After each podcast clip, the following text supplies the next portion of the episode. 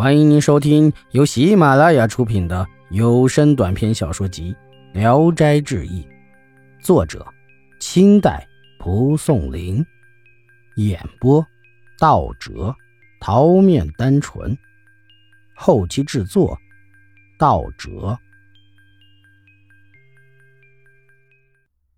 尚秀才往袖子里一看，见里面大的像间屋子，便俯身进去。里面光明洞彻，宽若厅堂，桌椅床帐无所不有，而且在里面一点也不觉得气闷。道士来到王府内，与鲁王下棋。他见慧哥走来，便佯装用袍袖拂尘，将慧哥也装进了袖内。别人一点都没有发觉。尚秀才正在独坐沉思时，忽见从屋檐掉下来一个美人，一看是慧哥。两人惊喜万分，你拥我抱，亲热异常。秀才说：“今日奇缘不能不记下来，我们来对诗吧。”说完，先在墙壁上写了：“侯门四海久无踪。”慧哥续写：“谁识萧郎今又逢？”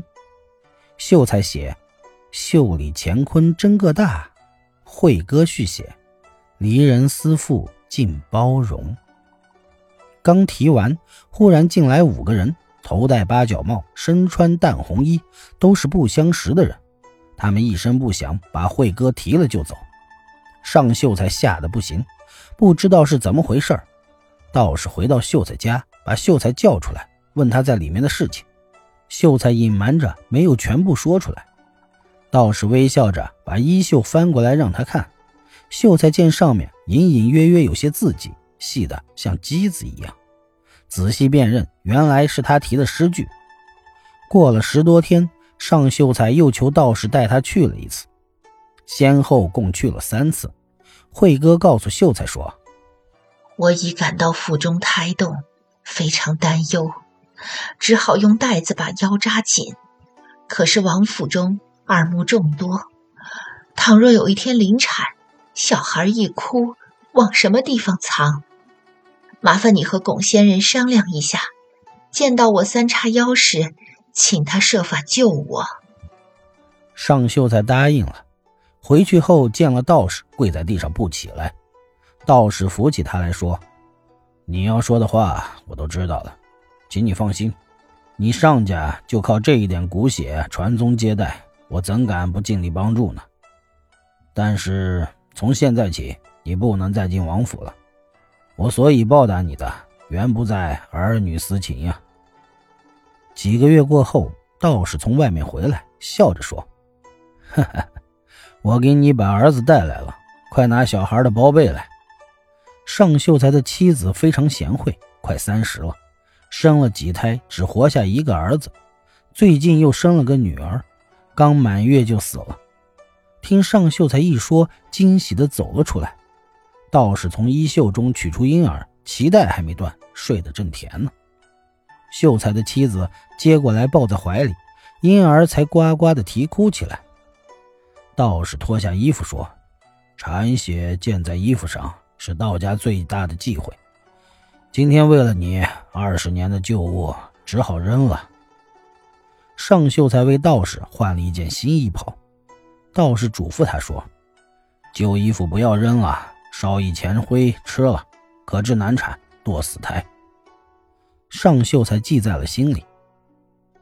道士在尚秀才家又住了一段时间，忽然对秀才说：“你收藏的那件旧衣服，应当留下一些自己用。我死了，你也别忘了。”尚秀才觉得道士的话不吉利，道士没再说话，就走了。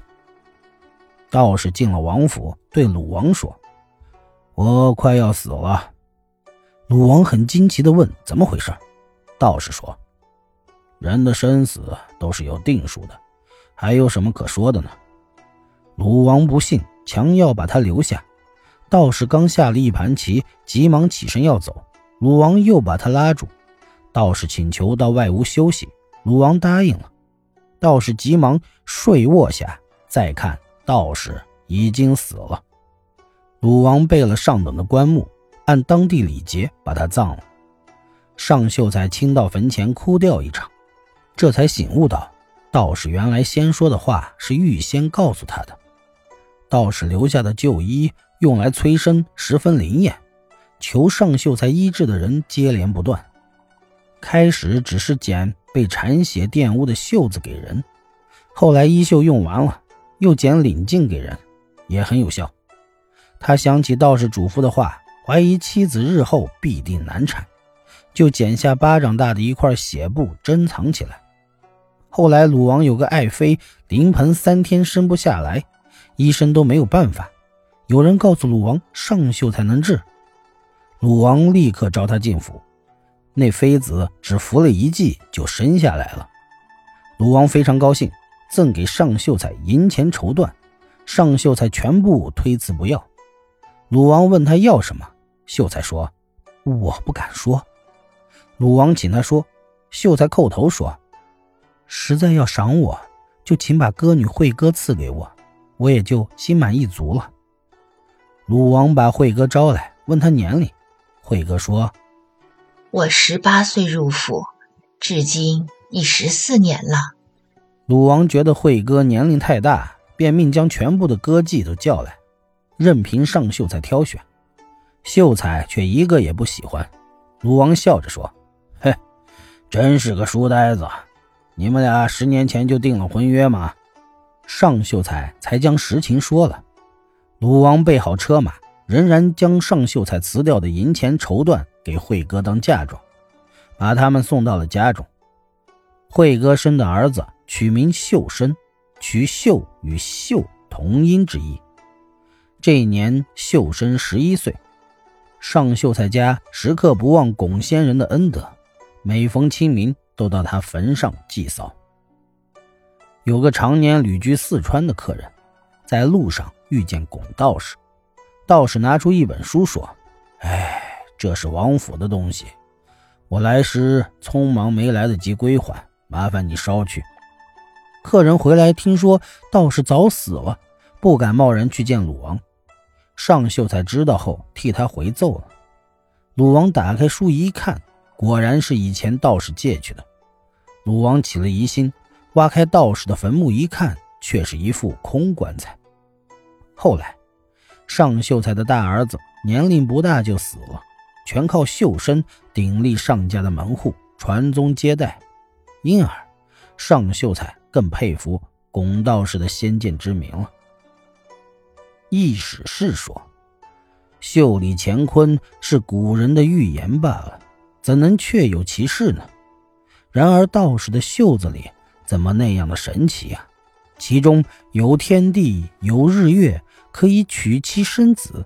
而又没有催租逼税的痛苦，没有人世的烦恼，就是袖子里的筛子和机子，和桃花源里的鸡犬有什么不同呢？